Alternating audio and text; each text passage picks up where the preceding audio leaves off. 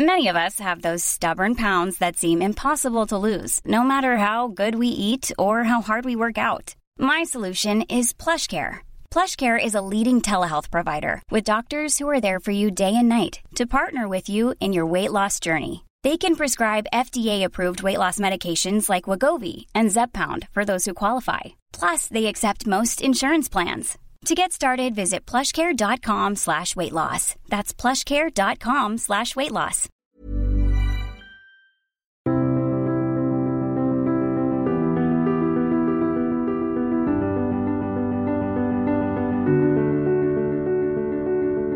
Bienvenue pour cette nouvelle émission Fenêtre sur le monde. Ravi de vous retrouver. Nous allons parler défense, OTAN, armée, armée française, armée européenne. Je vous reçois avec Adrien Dessuin qui est membre du comité de rédaction de Conflit, la revue Conflit qui est partenaire de cette émission. Vous pouvez d'ailleurs retrouver les numéros de Conflit sur notre site internet revueconflit.com dans la boutique. Vous pouvez acheter nos numéros en format papier et en format numérique. Le dernier numéro de Conflit est consacré au cyber et vous pouvez aussi retrouver l'ensemble de nos anciens numéros. Nos deux invités cette semaine pour évoquer ces sujets de défense sont deux anciens ministres de la Défense, Charles Millon, Gérard Longuet.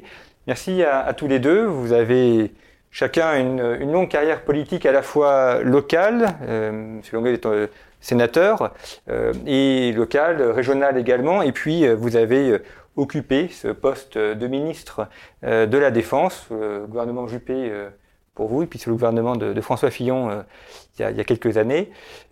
on va donc aborder dans cette émission ces, sujets de défense. On a beaucoup parlé notamment la question du Mali, la question de la présence des troupes françaises en Afrique de l'Ouest. Euh, on a vu aussi ce contrat Naval Group qui a été euh, rompu euh, par l'Australie, ce qui amène aussi à réfléchir sur la question de la souveraineté, l'indépendance stratégique et puis de la place de la France et des rapports avec euh, les alliés. Peut-être avant d'aborder ces, sujets, première question à, chacun d'entre vous, euh, par rapport à ce que vous avez connu quand vous étiez en poste au, ministère de la Défense, comment est-ce que vous voyez l'évolution euh, de ce ministère, des armées françaises aussi, de leur engagement et, de la manière dont la, la, place de l'armée aussi dans la société?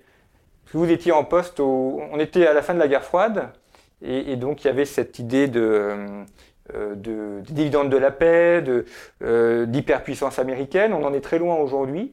On voit que les, choses ont beaucoup changé.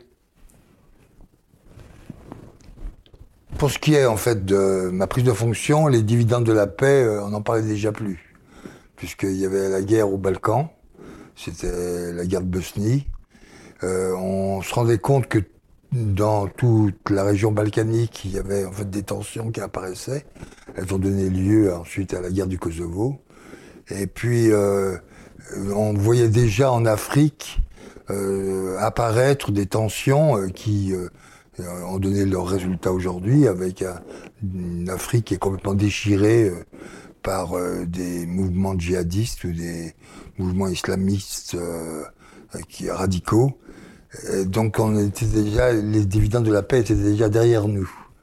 Euh, mais euh, par contre, moi j'ai eu une transition à faire. Hein, c'est la transition entre l'armée euh, euh classique et l'armée de métier, puisque j'ai présidé en tant que ministre à la suppression euh, du, quoi, la suspension du service national, et qu'à partir de ce moment-là, on a complètement revu la configuration de nos armées.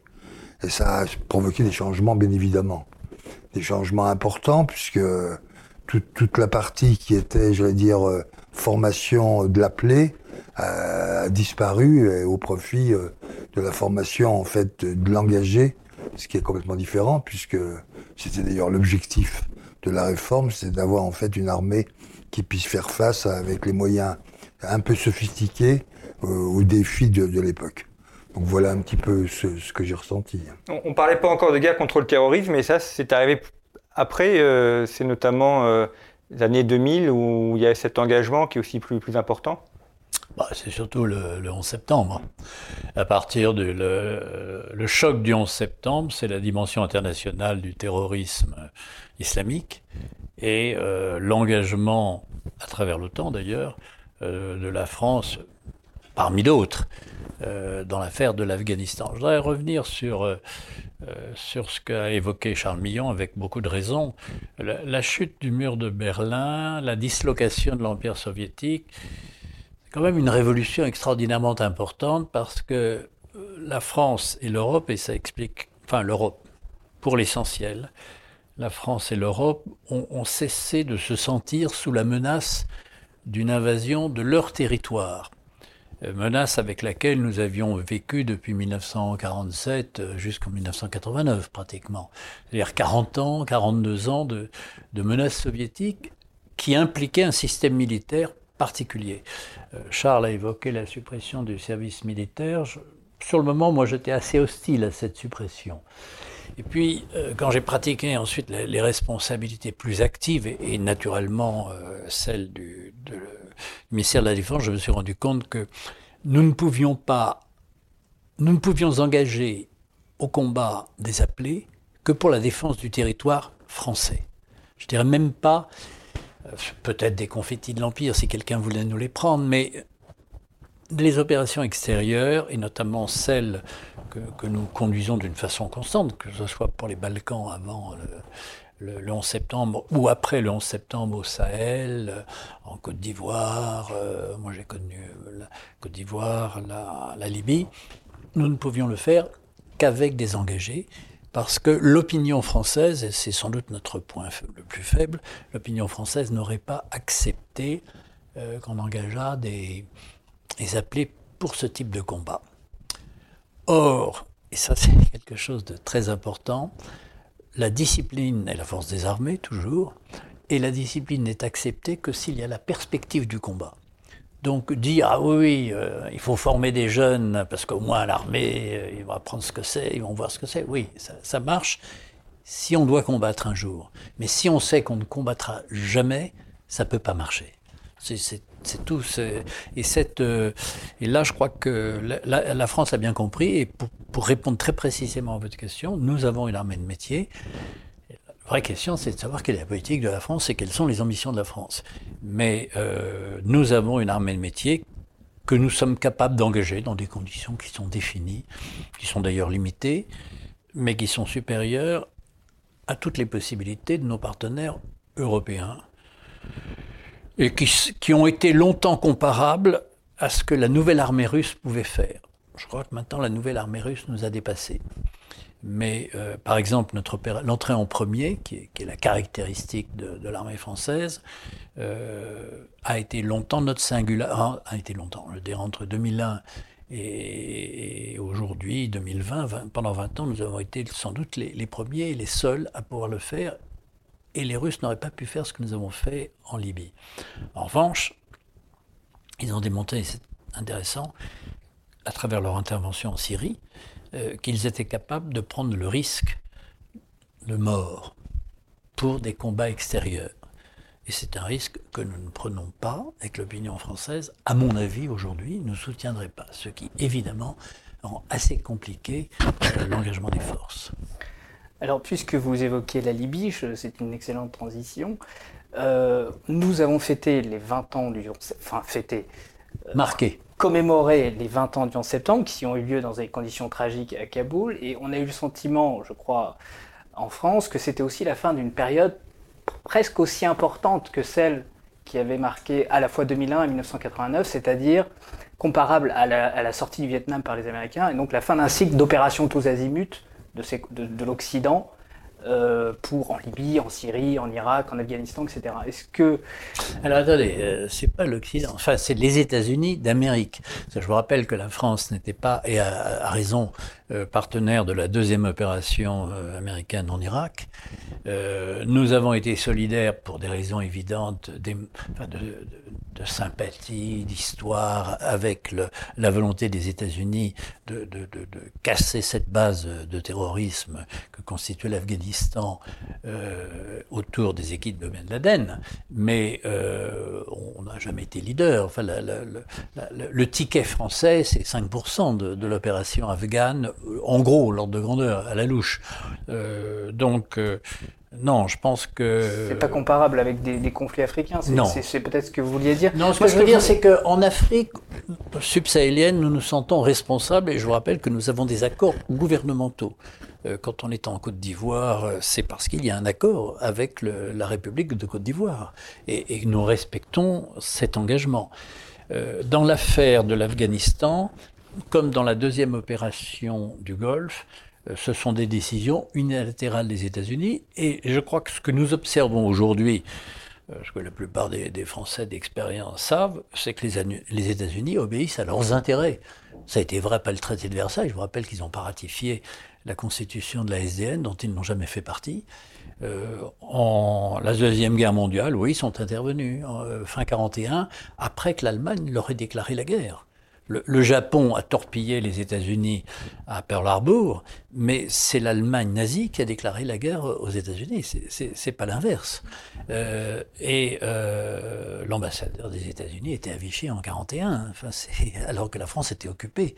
Donc, moi, on doit aux États-Unis et aux Russes euh, la victoire sur les nazis, et tant mieux, cette solidarité était très utile, mais les États-Unis ont toujours défendu, en général, les politiques américaines fait pas dire. Ce que, ce que je voulais dire. Ce qui me paraît normal d'ailleurs. Ce qui est normal d'ailleurs, je vois pas pourquoi je pense, je pense que la France euh, devrait. On bien de temps en temps s'en inspirer.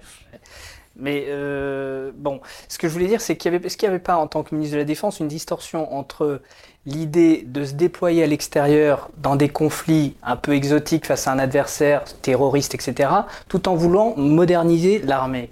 Est-ce que c'était pas une difficulté? Parce que quand vous parliez de la Yougoslavie, les casques bleus, etc., vous parlez de combat, de modernisation. Ah, la Yougoslavie est, est, un peu une illustration de, de ce qui s'est fait après, euh, ce qui a été poursuivi par tous les ministres qui sont succédés.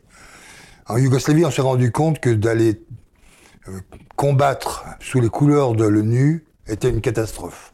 Je crois qu'il faut être clair. La première décision du président Chirac, c'était de quitter en fait le commandement de l'ONU et de demander la mise en place d'une force de réaction rapide que j'ai développée euh, sous les ordres du président. Et là, on a repris notre totale indépendance stratégique. Et on a vu que ça marchait, puisque à partir de ce moment-là, on est arrivé à retrouver d'abord notre honneur, puisqu'on était un peu déshonoré euh, par euh, des soldats qui étaient attachés à des poteaux et qui euh, étaient en train de griller au soleil, qu'on a repris le pont de Verbania, etc. Donc je ne veux pas revenir sur l'histoire.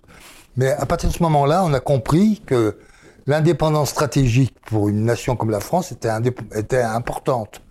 Et vous regardez après, excepté le Kosovo, où ça a été à nouveau, à mon avis, une affaire pas tout à fait dans le, dans l'autonomie stratégique française, mais excepté le Kosovo, tout ce qui a été déroulé a été fait par décision euh, des, autorités euh, françaises.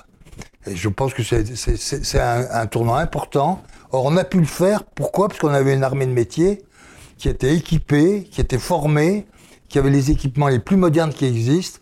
Tout à l'heure, euh, Gérard Longuet parlait de l'armée française d'aujourd'hui. C'est la deuxième armée du monde. Hein. Euh, si, peut-être que les, Russes nous ont doublés. Il y, a, la Chine quand même, maintenant. Oui, maintenant.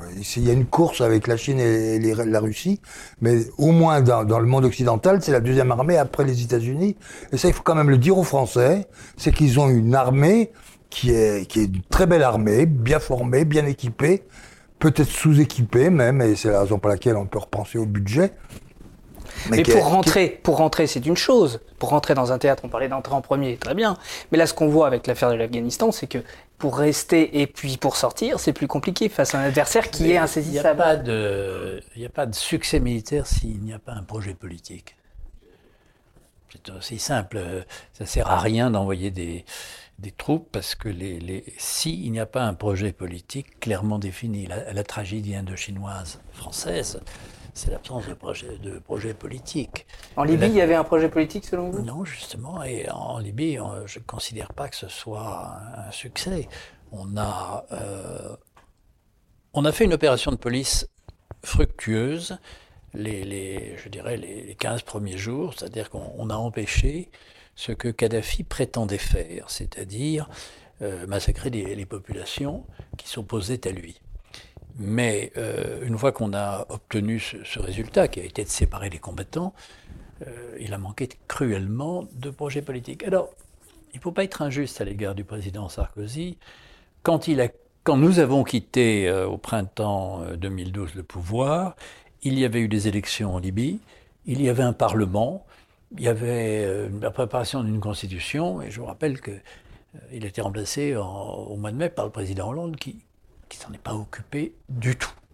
Euh, bon, est-ce que ce système aurait fonctionné si le président Sarkozy était resté en place? Probablement pas le dire. On ne peut pas le dire. Mais en tous les cas, un projet politique quand il est pour un pays étranger. Ce n'est pas Alors, c'est une, une, très bonne remarque. Est-ce qu'on peut avoir un projet politique pour un pays étranger? En effet, je ne le pense pas. Il faut trouver des alliés sur place. Et je vous rappelle que pourquoi la France a-t-elle réussi, ont tel cas colonisé toute une série de pays. On parlait de l'Indochine à l'instant. C'est parce que des conflits locaux ont conduit la France à être sollicitée comme arbitre. Pourquoi étions-nous en, Indochine au XIXe siècle? Euh, C'est parce que les, les, Anamites, à l'époque, ça s'appelait ainsi, euh, avaient à juste titre euh, une certaine méfiance des Chinois, notamment des pavillons noirs, et ils nous ont demandé de venir les protéger. Donc là, il y avait un projet politique, c'était de soutenir le pouvoir local. Alors après, euh, on a voulu remplacer le pouvoir local, c'est sans doute l'erreur. Ce que n'a jamais fait euh, Lyoté, par exemple, au Maroc, où il a, euh, nous avons euh, eu de l'influence, mais avec un projet politique, c'était de défendre la dynastie alawite. On a, on, a, défendu la, la, dynastie chérifienne, enfin bon, le, le pouvoir en place, et euh, on, a joué notre rôle et, lorsque la guerre de 14 est arrivée, Lyoté a dit non mais j'ai pas besoin de troupes, c'est moi qui vais vous envoyer des troupes marocaines pour défendre la France. Ça prouve que le, résultat politique, le projet politique avait abouti. Euh, on ne pourrait pas en dire autant. Euh, regardez les Américains en Irak, c'est une tragédie parce qu'il y, a trois blocs, kurdes, chiites et sunnites incapable de... Les, sunnites de la plus grosse minorité, avec Saddam Hussein, qui assez habilement avait entretenu la fiction d'un Irak euh, laïque, ce qui permettait de coexister les différentes religions. Quel est le projet politique de, Bush junior Inexistant, et c'est la tragédie. La question se aussi en Afrique de l'Ouest, où c'est le même principe, on vient aider, vous l'avez dit, par des accords des, pays ou des populations. On a vu au Mali pour éviter euh, la prise de Bamako, mais euh, qu'est-ce qu'on fait ensuite? Surtout quand le, pouvoir politique euh, en place devient hostile ou du moins moins accueillant. Mais il devient hostile. Pourquoi? Parce que, comme vient de le dire Gérard Longuet, le projet politique n'a pas suivi. moi, je suis convaincu que, par exemple, au Mali, il, fallait définir notre action euh, de lutte contre le terrorisme et les djihadistes euh, islamistes, mais en même temps, il fallait toute une politique d'accompagnement qui aurait dû être portée par le gouvernement malien, mais peut-être avec le soutien de la France, au niveau des écoles, au niveau de l'action sociale, au niveau de l'action d'infrastructure, etc. Parce que autrement, les, la population locale ne comprend pas, en fait. mais Charles, tu et puis il fallait même aller plus loin. Le Mali, qui est l'ancien Soudan français, euh, est un pays qui, qui, dont la cohérence est faible. Et, il y a eu euh, la, décolonisation a reposé sur l'idée de ne pas remettre en cause les frontières, les frontières issues de la, de la colonisation. Euh, en général, ça marche, mais pas partout et pas tout le temps. Une partie du Mali était l'ancien empire marocain, par exemple, la partie. oui, enfin, elle était surtout. Pas ça, c'est surtout que vous avez, en haut, les Touaregs, vous avez en haut les Touaregs, vous avez les Peuls et vous avez les Bambara. Voilà. Et comme les trois ne s'entendent pas, mais euh, Et puis c'est pas le même mode de le vie. Pire, le pire héritage qu'on a fait à l'élite malienne, c'est le jacobinisme. parce que quand on leur parle, ils veulent pas d'autonomie régionale, ils veulent pas de fédéralisme, parce qu'ils veulent nous copier. Alors c'est vraiment l'héritage le, pire qu'on aura donné. Est-ce que je pourrais changer légèrement de sujet et aborder aussi une question de ces 20-30 dernières années où vous avez été en poste, c'est le retour de la France dans euh, l'OTAN. La normalisation de la enfin quand on dit le retour de la France dans l'OTAN, on se comprend. La normalisation de la France dans l'OTAN, parce que ça démarre à l'époque de Jacques Chirac déjà qui ouais, a, c'est moi, j'ai négocié, j'ai négocié tout voilà. ça. ouais. Donc euh, et ça débouche finalement à ce, sans jeu de mots à ce moment-là euh, avec Nicolas Sarkozy. Quel bilan vous feriez vous deux euh, de ça, sachant que l'idée de départ de la négociation, si je ne me trompe pas, c'est de négocier une autonomie stratégique européenne en échange de cette normalisation. C'est de négocier d'abord un, euh, un commandement qui est donné à un amiral français. Voilà. Ah, Ça, c'est l'idée de Chirac, en tout Ouais, cas. c'est ce que j'ai Il l'a obtenu. C'est le, le commandement de Naples. Euh, mais euh, on, a, on, on s'est heurté. Non, non, mais il faut dire les choses telles qu'elles sont, puisqu'on maintenant c'est de l'histoire. On s'est heurté à un certain nombre de pays, je peux les citer, et principalement l'Italie et l'Espagne, qui ont dit nous on veut la protection américaine, mais avoir en fait des commandements français, ça ne nous intéresse pas du tout, et qui sont opposés en fait. À, Pour une raison très simple, c'est qu'ils n'ont confiance que dans la Exactement. force des États-Unis. Mais euh, ce que pas tu dis de l'Italie et de l'Espagne, l'Italie et l'Espagne ont une, des armées tout à fait respectables, mais euh, ils veulent la sécurité américaine et considèrent qu'un amiral américain leur apporte une sécurité que la France ne leur apporte pas. Même chose avec les pays baltes. là, Même chose avec les pays baltes. Même chose, d'une certaine façon, avec la Pologne et à un certain degré avec euh, les pays de l'Est comme la, la Tchéquie, la, la Slovaquie, la, Roumanie, c'est un peu moins vrai, mais ce sont des pays euh, qui ont la certitude absolue que leur sécurité dépend euh, in fine des États-Unis et qui ne veulent prendre aucun risque de- d'isolement des États-Unis. Mais ça veut dire que leur discours sur l'autonomie stratégique européenne, l'Europe Mais de ne les la intéresse défense, pas du tout.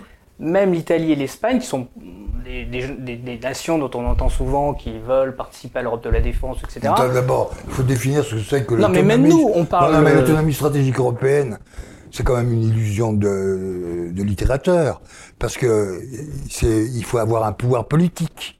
Or, il n'y a pas de pouvoir politique, donc euh, ça fait plaisir au Et puis là, président. mais pourquoi la République- France est rentrée dans l'OTAN alors finalement Alors, c'est c'est- une bonne... Ça, Parce que, à mon avis, pour une raison simple, c'est parce que le, le système soviétique ayant disparu, nous pouvions penser, à juste titre, que la crainte de l'Est diminuerait et que, en diminuant, elle libérerait des Européens frileux de leurs inquiétudes et elle les rapprocherait d'une volonté européenne. L'expérience prouve que ce n'est pas vrai.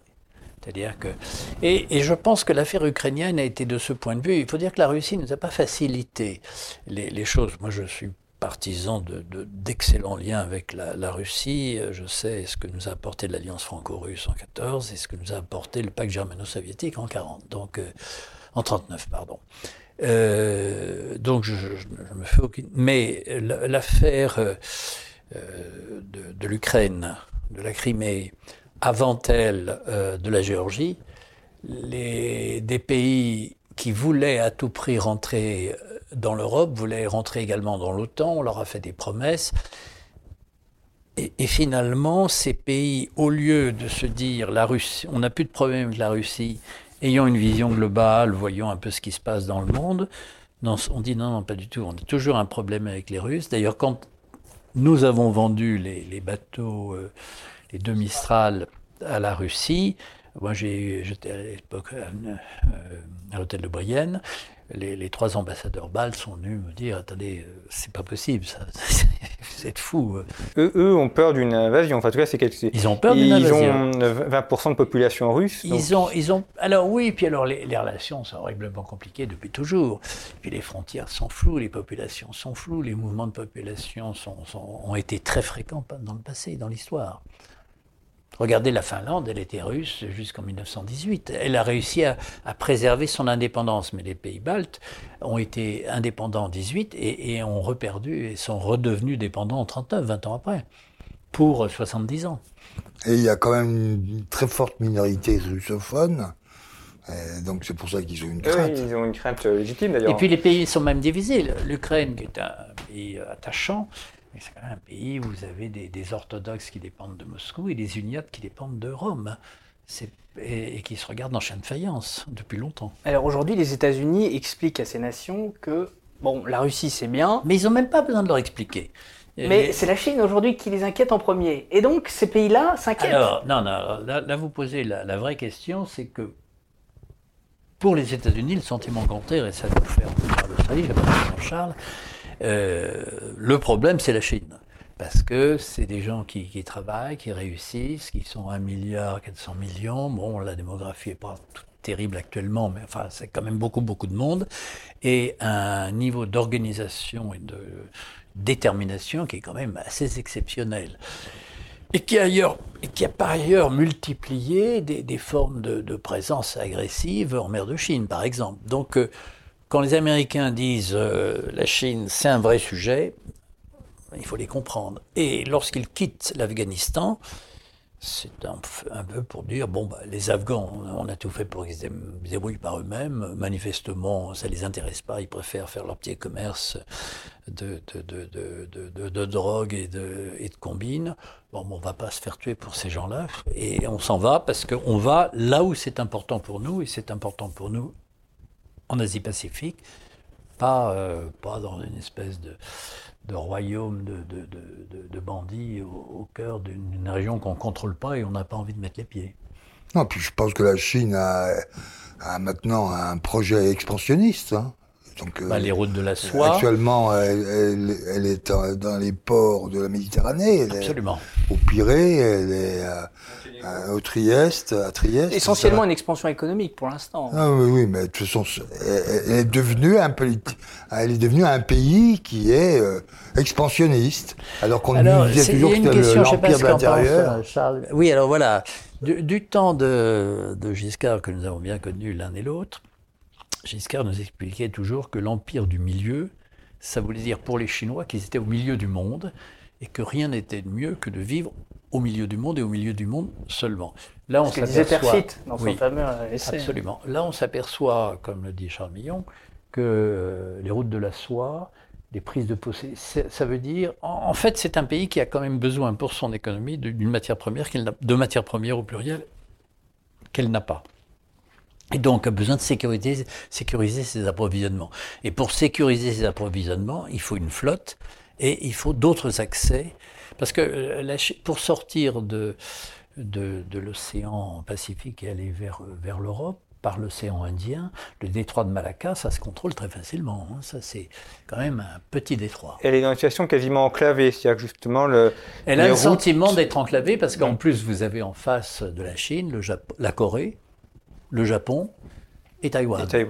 si vous ajoutez en bas des pays, j'évoquais l'histoire avec lesquels les relations ont toujours été difficiles, euh, le Vietnam, moins les Philippines, l'Indonésie, la Malaisie qui ont moins de, contacts avec la Chine, mais qui pourraient en avoir aujourd'hui parce qu'il y a des conflits sur l'espace maritime, bah, vous avez tous les éléments qui font que le centre de gravité des tensions par l'islamisme, se déplace vers le, Pacifique, pour les Américains comme pour les gens qui comptent. C'est-à-dire, où sont les gros bataillons, où sont les milliards, où sont les chiffres d'affaires, où est le PIB C'est dans cette partie du monde. Vous pensez pas légitime, pour les, si on se place à la place des Chinois, dire vous avez des bases américaines partout autour de nos frontières, est-ce que c'est pas normal que euh, on veuille euh, nous aussi se dégager un peu de cette emprise mais les bases américaines, elles, sont là-bas sur la demande de, du Japon, de la Corée, etc. Oui, je suis bien d'accord. Bien sûr. C'est pas, c'est pas.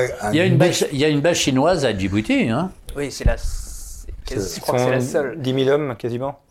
Ah oui, 10 000 hommes. D'après les. Nous, les Français, on n'a plus grand-chose à Djibouti. Non, un millier à peu près. Ah, quand même.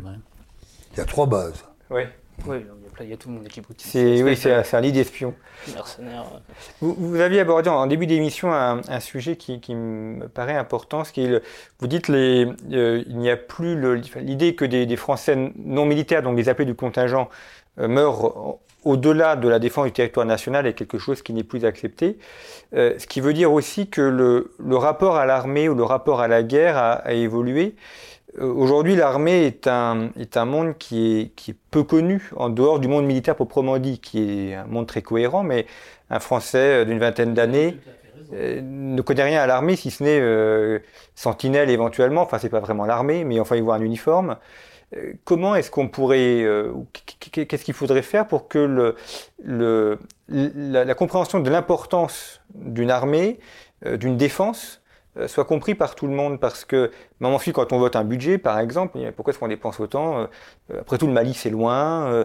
Euh, la mer de Chine, c'est loin. Pourquoi avoir une flotte, des, sous-marins la, première réponse, c'est de terminer la réforme du, Non, non, de l'armée. On a, il était prévu dans, tout, dans les lois de programmation successives une réserve qui doit aller jusqu'à 400 000 hommes. Euh, or, on n'y est pas jamais arrivé, parce qu'on n'a pas voulu dégager l'argent. Je pense que si on veut réconcilier la nation et son armée, il faut la possibilité d'une vraie réserve du type euh, des réserves américaines ou des réserves de d'un certain nombre de pays. La garde euh, nationale dont on avait parlé le, le président. C'est pas la même chose. Non, non, moi, c'est une bah, bah, je vais vous donner un exemple. Je, Millon a, raison.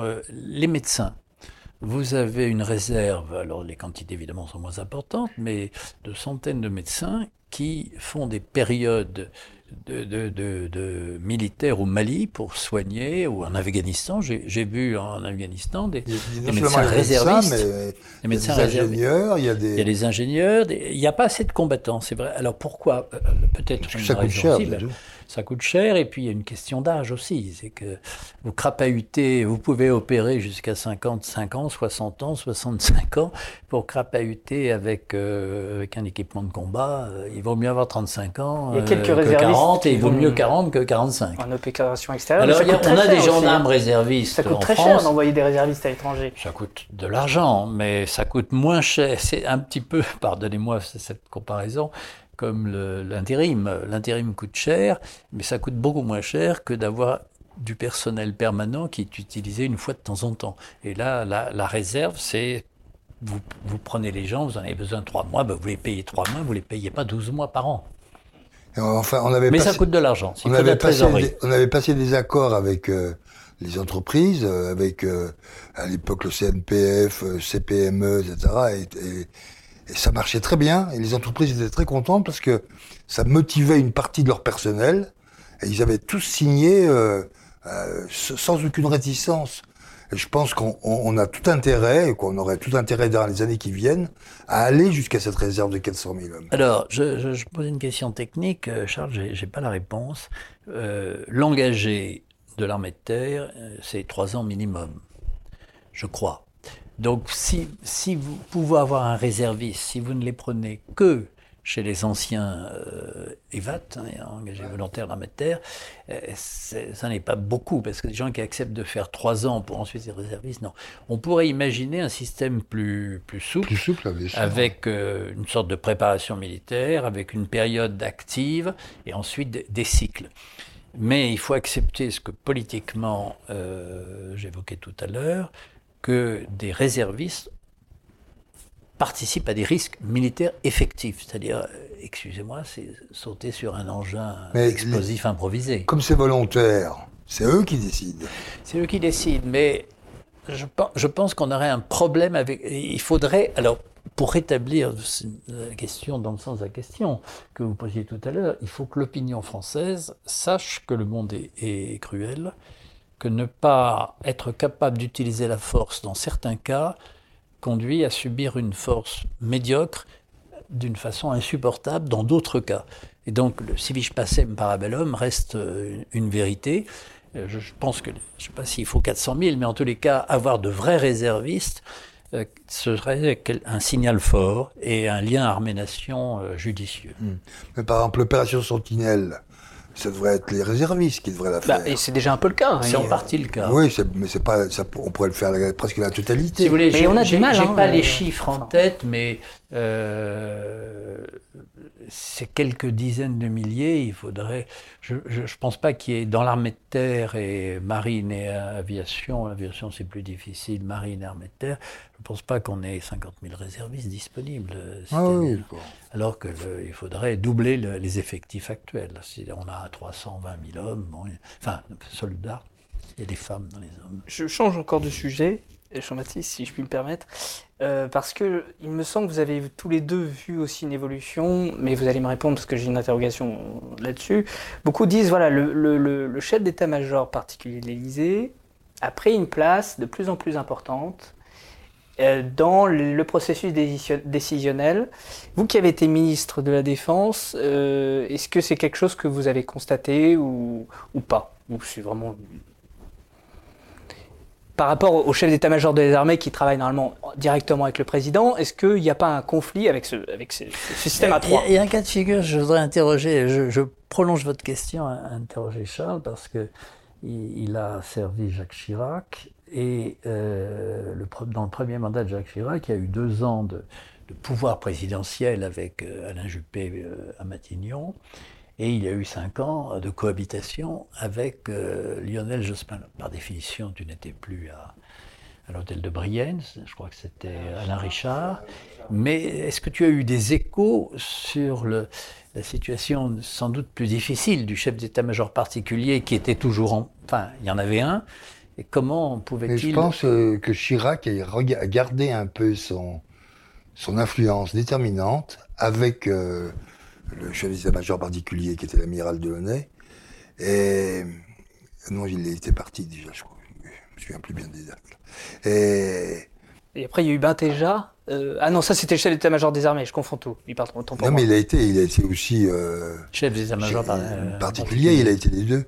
Mais je pense pas qu'il y ait eu de grands problèmes. Je pense que Chirac a gardé en fait cette autorité naturelle du président de la République. Et Le, comme le en président plus- de la République a toujours été chef des prérogative, armées. oui. Et en plus, que les comme gens oublient. c'était le dossier qui l'intéressait le plus. Oui, et puis je pense que Jospin n'a pas dû lui, lui contester. Et, et en plus, ils étaient d'accord sur la deuxième. euh, Dessus. Euh, Il n'y a, pas eu de que co- il y a quand. pas eu de conflit en fait. la- non, ah oui, c'était Juppé qui était. Mais le problème, c'était le Kosovo, parce que Oui, c'est le euh, Kosovo. le Kosovo, euh, Oui, euh, le- la deuxième guerre de Golfe, c'est il y a Et après, il y a eu la Côte d'Ivoire. comment? Pendant la cohabitation, il y a eu aussi la Côte Oui, il y a eu d'Ivoire. la Côte d'Ivoire, mais le Kosovo, euh, je pense que ça a dû être une souffrance, euh, et pour le chef d'état-major et pour Chirac, parce que c'est le temps qui a pris tout en main, et finalement la France euh, a été suivie. D'ailleurs, les socialistes dire, disent que le, le quinquennat a quand même euh, changé les données. C'est-à-dire que moi, j'étais, j'ai connu des gouvernements de cohabitation. Il n'y avait aucun problème. C'est le Premier ministre qui dirigeait. Et c'était donc le chef d'état-major des armées qui dirigeait. Et le- les militaires sont suffisamment astucieux pour ne pas entretenir de conflits euh, inutiles entre le chef d'état-major particulier et le chef d'état-major des armées. Mais le pouvoir était à, Matignon qui négociait, et je l'ai vu euh, entre Balladur et Mitterrand, c'était un peu compliqué puisque l'affaire turquoise a été gérée pendant la cohabitation. Euh, il semblerait que le président Mitterrand avait des idées assez personnelles sur le sujet qui n'étaient pas forcément celles du, du Premier ministre, qui lui-même n'avait pas le temps et l'implication totale sur ce sujet. Avec le quinquennat, et moi je l'ai vécu avec euh, Nicolas Sarkozy, le pouvoir du président est un pouvoir quasi absolu.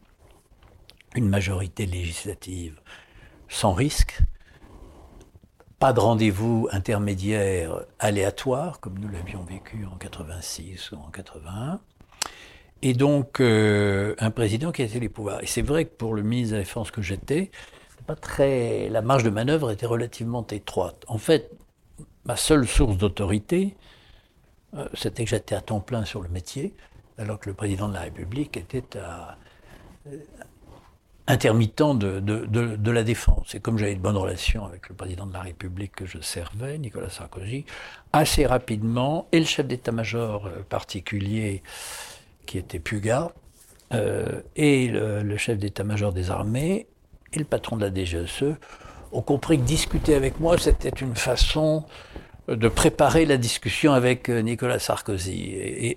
Mais j'aurais pu être complètement bypassé. Le ministre aurait pu être euh, complètement bypassé, enfin court-circuité, s'il n'avait pas eu de, de relation vraiment euh, personnel avec le président de la République, avec un président qui dit bon, c'était un peu le cas d'Hervé Morin. C'était un peu le cas d'Hervé Morin avant vous. Je ne porte pas de jugement. Je ne, qui avait des relations moins cordiales sans doute avec Nicolas Sarkozy. Oui, oui, je pense que je, pense que Nicolas, euh, que je connais bien dans son caractère, devait considérer qu'il donnait des ordres à son chef d'état-major. Et, et, à lui de gérer le ministre, le, le SEMA et ainsi de suite. moi j'ai eu la chance que Chirac m'ait fait une entière confiance pendant deux ans. Il m'a complètement Mais Chirac été, moi je l'ai eu comme Premier ministre, c'est un homme qui vous disait, bon, bah, tu, fais les, tu fais ce que tu dois faire et tu fais pas le con. Et, le, et après, vous aviez carte blanche. Ah, c'est très très agréable. C'est moi qui allais lui demander de temps en temps son avis, ses, orientations, mais si jamais il n'a intervenu. Jamais. durant les deux ans, il n'est jamais intervenu. Alors que par exemple, sur l'affaire libyenne, euh, c'est un secret de polichinelle. Euh, c'était Alain Juppé qui était un peu à, Alain Juppé et moi étions l'un et l'autre dans une réunion de l'OTAN à Bruxelles, une réunion mixte euh, ministre des Affaires étrangères, ministre de la Défense. Et je lui tape sur l'épaule et je lui dis, euh, j'avais mon iPhone, je lui dis, euh, tu aurais pu quand même me prévenir que la, France allait reconnaître le gouvernement de l'opposition libyenne. Je ne sais pas comment il s'appelle, le, le, comité, je ne sais quoi. Bon. Il me dit, quoi? On l'a reconnu? Mais c'était BHL directement avec C'est BHL sortant du bureau de Nicolas Sarkozy qui fait une conférence de presse pour dire que le gouvernement français a reconnu. Euh, Alain Juppé ne le savait pas. Il, réagit d'ailleurs, il y a les médias qui lui posent la question, il réagit de façon un peu... Euh, un peu sec. Et vous, comment vous avez réagi euh, Je ne me souviens plus. Avec philosophie, vous savez, je connais Nicolas depuis longtemps. Mais voir Bernard-Henri Lévy prendre cette initiative. Comment est-ce que vous l'avez jugé Ça m'a euh permis de demander à Nicolas s'il lui avait également vendu la solution politique pour la Libye. C'est ce qu'il a fait, il a vendu, mais une fausse idée. Il a, il a, il a rien vendu du tout. Il a, il, a, il a porté à bout de bras des gens qui étaient de bonne volonté, mais qui ne représentaient absolument rien localement. Ce que vous soulignez, c'est aussi la. Enfin, on, on, sort un peu du question stricto sensu de la défense, mais c'est la question du pouvoir politique ou le, rapport entre le, président et ses conseillers et puis les, ministres, enfin, dans un gouvernement, que ce soit la défense ou d'autres postes ministériels aussi. Non, mais ça signifie surtout que le caractère des, chefs d'État compte. Vous avez des chefs, des chefs d'État qui délèguent et c'est d'autres qui ne délèguent pas. Hein. Euh, il y a le caractère, je suis d'accord avec toi. Il y a les institutions. Et puis il y a les institutions. Et les institutions telles qu'elles sont vécues. Euh, sont euh, une centralisation absolue sur l'Élysée, ce qui est une tragédie française. Je le considère profondément parce que c'est pas tragique pour l'armée. J'ai presque envie de dire que pour la défense, c'est à la limite c'est pas gênant. Et, je, me répète, et je me répète, euh, dans, sous la troisième comme sous la quatrième, le président de la République était chef des armées, comme sous la cinquième d'ailleurs. La différence, c'est que l'action était conduite euh, par le, gouvernement et par l'Assemblée. La, guerre de 14, par exemple, euh, c'est le gouvernement parlementaire qui a géré la guerre de 14. Alors, il y avait le chef d'état-major. Mais à l'époque, c'était un régime parlementaire. C'est un régime parlementaire. Oui, oui, non, mais je veux dire par là que on peut très bien diriger euh, une action militaire avec un gouvernement issu d'une légitimité parlementaire. Ça ne pose pas de problème. C'est un peu plus compliqué en apparence. En réalité, ça permet vraiment de discuter et débattre. Et euh, les militaires l'acceptent, sauf qu'en le 14 à 18, si vous regardez la façon dont la guerre a été conduite, il y avait une tension entre le, chef d'état-major, le commandant en chef, Joffre euh, au début, euh, Foch, Pétain et Foch, euh, Nivelle malheureusement. Euh, le, le, système présidentiel français aujourd'hui est plus adapté, il faut le reconnaître, à une société de l'immédiat. Parce que euh, ce qui a changé, c'est que les, un événement en Côte d'Ivoire est connu en, temps réel de, de, tout le monde en quelques heures et la réaction doit être absolument immédiate. Et de ce point de vue, force est de reconnaître que tout milite sur la centralisation présidentielle. Mais cette centralisation présidentielle est une source de fragilité en même temps parce que parce qu'un président, quelles que soient ses capacités personnelles, son caractère, n'est pas en mesure de tout gérer tout le temps avec la même disponibilité d'esprit. Et le, Parlement, justement, quelle est sa, place dans cette question de défense? Pour l'instant, il ne joue, enfin, il joue le rôle de, il vote les lois programmes. C'est vraiment son, et euh, là, le, gouvernement a commis une erreur. Madame Parly devait modifier la loi de programme, elle a essayé de le faire euh, en dehors du Parlement. Je crois qu'elle a eu tort parce qu'elle aurait eu un vote unanime, enfin, en tous les cas très largement majoritaire, y compris au Sénat, où, le gouvernement n'est pas nécessairement bien vu. Mais là, elle aurait eu un, vote. Elle a, elle a refusé ce vote. Je crois qu'elle n'a pas eu raison. Il y a au-delà du vote, euh, le, Parlement a, son mot à dire sur une opération militaire, ou pas sur le début, mais sur la, conduite ensuite, ou c'est bah une discussion euh, tout le, quoi, le, ministre est obligé de tenir informé la commission, c'est même une obligation. Et puis tous les événements sont, sont examinés par la commission de la défense euh, de l'Assemblée ou de la Commission de la Défense et des Affaires étrangères, et puis les questions d'actualité sont là, non. Euh, et puis euh, Nicolas Sarkozy a fait une réforme constitutionnelle, je ne me rappelle plus à quelle époque, en 2007 ou 2008. le, gouvernement est obligé de demander un vote sur une intervention au bout de trois mois ou quatre mois. c'est après, oui, c'est ça. Après, après. oui. Mais par exemple, euh, il faut voir la différence. Hein. Quand nous avions l'affaire libyenne qui démarrait, mon collègue allemand me dit Mais vous, vous pouvez choisir. Nous, c'est la commission de la défense de Moudasta qui décide. Et, je n'ai pas de majorité pour cela. D'ailleurs, c'est ce qui s'est passé pour François Hollande. Quand il a voulu intervenir en Syrie en représailles contre le, des bombardements chimiques euh, en Syrie, euh, par le gouvernement de de, Damas, euh, les Anglais, le, Parlement anglais a dit non. Et le Sénat américain a dit non. Alors que les, oui, c'est Obama, c'est l'époque où Obama a dit oui, mais a, changé d'opinion. Il souhaitait y aller, mais effectivement, il a changé du, il a changé du jour au lendemain, oui. Et il a, il a, il a mis en porte-à-faux euh, Hollande qui, avait, qui croyait suivre Obama. Qui était en Angleterre, c'était. Euh, Theresa May, sans doute Non, non, non, euh, c'était avant. Cameron. Cameron, c'est Cameron. Euh, moi, j'avais une question aussi sur euh, vous, en tant que ministre de la Défense. Vous avez sans doute été confronté à la liberté d'expression des militaires ou au devoir de réserve des militaires. Euh, vous avez dû sanctionner, j'imagine. Oui, j'ai sanctionné. Vous avez dû sanctionner. Et on dit souvent quand même que les militaires, bon, c'est la grande muette, mais qu'ils ont euh, aussi une liberté d'expression, qu'ils doivent participer au débat. Alors comment est-ce que euh, vous avez vécu ça et comment est-ce que vous voyez les choses maintenant? Je pense qu'ils peuvent s'exprimer sur des sujets qui sont qui, ne, doivent pas mettre en porte-à-faux le pouvoir politique. Donc c'est soit des questions techniques, soit des questions d'organisation, soit des questions euh, de prévision ou de, réflexion. Et moi, la seule fois où j'ai été obligé de sanctionner, c'est parce qu'en fait, il y a un, général qui a porté jugement sur l'action du gouvernement et que je lui dis que dans ce cas-là, il fallait qu'il respecte son obligation de réserve. Mais Par exemple, sur la tribune récemment, il y a eu une tribune de généraux à la retraite euh, qui été sanctionnée euh, dans Valeurs Actuelles, je crois. Euh... D'abord, ils sont à la retraite, donc c'est complètement différent. Ah voilà, non mais c'était un peu la question que je vous posais. Ils étaient en deuxième section. en deuxième section. ils sont devenus retraités. Voilà. Je, crois qu'il y en a trois qui étaient en deuxième section, et tous les autres étaient. C'était pas des généraux d'ailleurs, c'était des, officiers. Non, mais le. en plus, c'était pas sur des sujets militaires, c'était sur des sujets de société. Au fond, ils expliquaient que la société d'aujourd'hui ne leur convenait pas. Ce qu'on peut d'ailleurs parfaitement comprendre, hein, personnellement. Mais simplement, on n'utilise pas, pas plus qu'un magistrat ou un, préfet ou un conseiller d'État euh, ne doit utiliser son, son, autorité morale de haut fonctionnaire pour euh, dénoncer des faits politiques qui relèvent du jugement politique, c'est-à-dire du Parlement, de la vie publique, mais pas, des, pas du point de vue d'un haut fonctionnaire.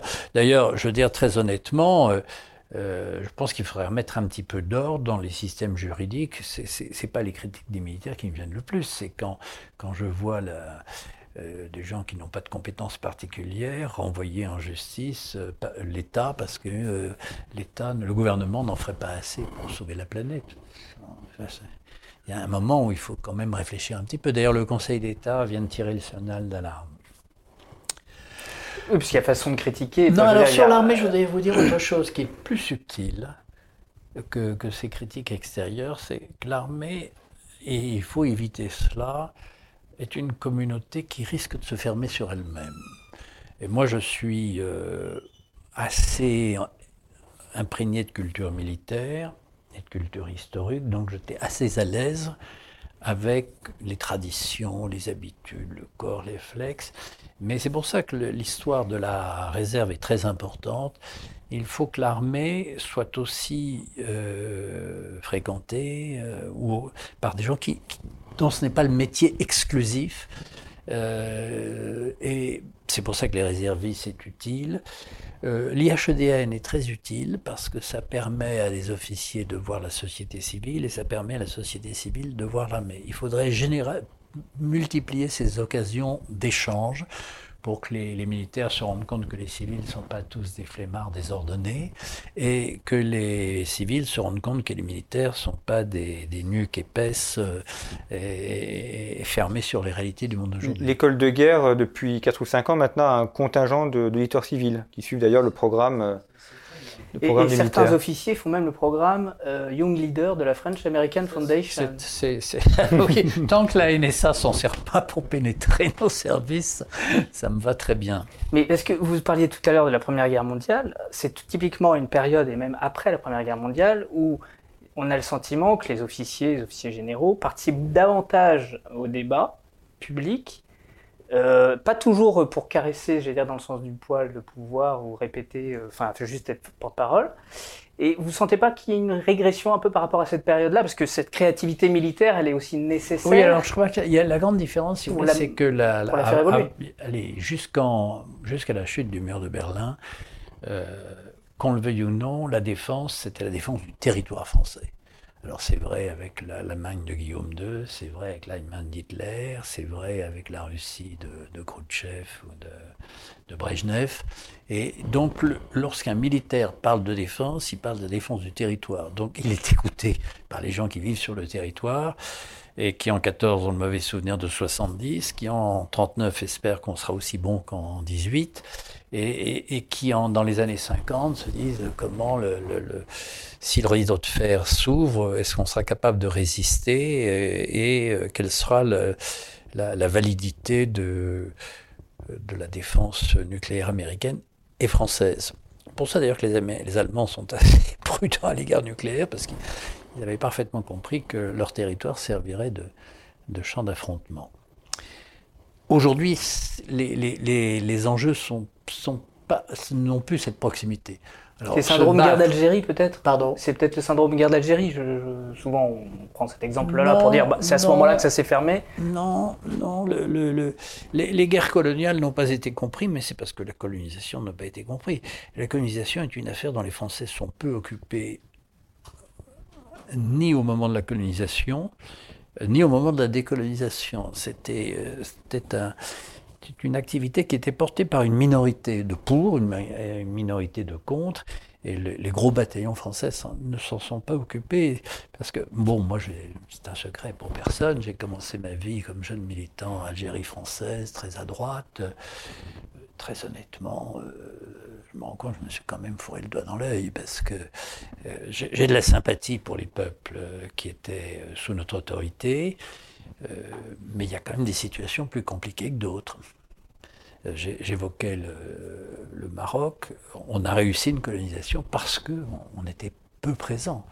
L'ambiguïté de d'autres colonisations, c'est qu'on ne savait pas très bien ce qu'on faisait, mais on ne savait pas très bien parce que aucun gouvernement ne le savait vraiment. Par exemple, là sur l'affaire d'Algérie, euh, le président Macron a commencé euh, très fort en expliquant que c'était la colonisation un crime contre l'humanité. Aujourd'hui, il est en train de nous expliquer que la rente mémorielle sert à des gouvernements mafieux pour euh, cacher leur nullité. Dans les deux cas, ça me paraît assez carré comme position. Je lui laisse la responsabilité de ses jugements dans les deux cas. Mais L'une des raisons pour lesquelles, et ça je ne l'avais pas compris du tout, le, beaucoup de, musulmans en Algérie n'avaient pas la nationalité française à laquelle ils pouvaient prétendre comme la communauté juive, de Crémieux n'exclut absolument pas les, musulmans, sauf qu'il fallait qu'ils renoncent à la charia. Et ils ne souhaitaient pas renoncer à la charia, et nous, Français, on payait d'ailleurs toute l'institution locale, judiciaire, traditionnelle avec une charia sans doute sans mutilation. Mais, mais les caddies étaient payés par le, gouvernement français. Donc l'Algérien, il ne savait pas où il en était, et le Français, il ne savait pas où il en était. Personne ne comprenait, on n'a pas choisi. Et à force de ne pas choisir, ben, on se retrouve dans une situation qui, est complètement paradoxale. Donc pour revenir sur l'affaire d'Algérie, on, a tous lu la, guerre, la guerre psychologique, la guerre révolutionnaire, tout ça. C'est le, fond du problème, c'est qu'est-ce qu'on veut faire? Et on n'était pas capable de répondre à cette question aussi bien en Indochine qu'en Algérie. En Afrique, c'était relativement simple. En Indochine, euh, euh, si, on avait suivi euh, Leclerc, ça aurait été complètement différent. Sans doute d'Argent-Lieu. Leclerc aurait négocié avec Chimine. Oui, et, et, sans doute aurait-il obtenu gain de cause. Exactement. Sans doute, je, partage ton avis. Et puis pour ce qui est de l'Algérie, on est rentré dans le raisonnement que tu appelles de tes voeux à partir des années 56. Mais c'est vrai qu'avant, on n'avait pas fait assez, on n'avait pas réfléchi à comment une colonie Et moi, ce que je reproche au général de Gaulle, c'est il connaissait la situation. D'ailleurs, euh, avec beaucoup d'esprit, il, était aussi l'élection du président de la République aussi on sera élu, élu, le prochain, dans 30 ans, sera élu par les Algériens. Mais on lui prête cette phrase, en tous les cas. Euh, mais il aurait fallu le dire plus tôt pour éviter de mettre l'armée dans une situation impossible et, et l'administration française dans une situation impossible. Qu'on n'engage pas des gens parce qu'une guerre civile, c'est très cruel. Très, très cruel. On n'engage pas des gens à se battre avec vous contre leurs frères, il faut bien le reconnaître, ou leurs cousins, euh, si on sait qu'on va partir. C'est une bonne question. Est-ce que les armées d'aujourd'hui doivent se préparer à une guerre civile? Puisque euh, Éric Zemmour parle de guerre civile, etc. Enfin, c'est un sujet qui, est dans le débat quand même. Est-ce que vous, en tant que ministre de la Défense, vous pensez qu'il faut, par exemple, vous aviez parlé de réserve sur le modèle suisse, un peu, c'est-à-dire une armée qui est plus Moi, je, tournée vers l'intérieur que vers l'extérieur je, n'y crois pas du tout. Je crois en revanche que la, France peut être confrontée à des systèmes communautaires fermés sur eux-mêmes, oui, ça c'est sûr, avec des degrés différents de, revendication. Mais sans que l'armée participe non, l'armée n'est pas outillée pour ça. Non, non l'armée n'est pas du tout outillée pour cela. De toute façon, l'organisation de la défense. L'armée, elle est faite pour tuer les adversaires. L'organisation de la défense en France est, très claire. Euh, l'armée française n'est pas faite pour pouvoir se battre sur ce territoire. Hein. Pour le défendre, éventuellement Elle est faite pour le défendre, mais elle n'est pas faite pour séparer les Français. Non, ça c'est le rôle du ministère de l'Intérieur. Je suis assez d'accord avec vous. Les gendarmes mobiles, c'est la gendarmerie. La police. Hmm. Voilà. Merci beaucoup à tous les deux d'avoir évoqué ces, questions de défense. Merci à vous pour votre fidélité. Vous pouvez retrouver nos autres émissions sur notre chaîne YouTube ainsi que nos derniers numéros sur notre site internet revueconflit.com, dans notre boutique en ligne, notre numéro actuel qui est consacré au cyber ainsi que tous nos anciens numéros en format papier et en format numérique. Merci beaucoup pour votre fidélité. À très bientôt.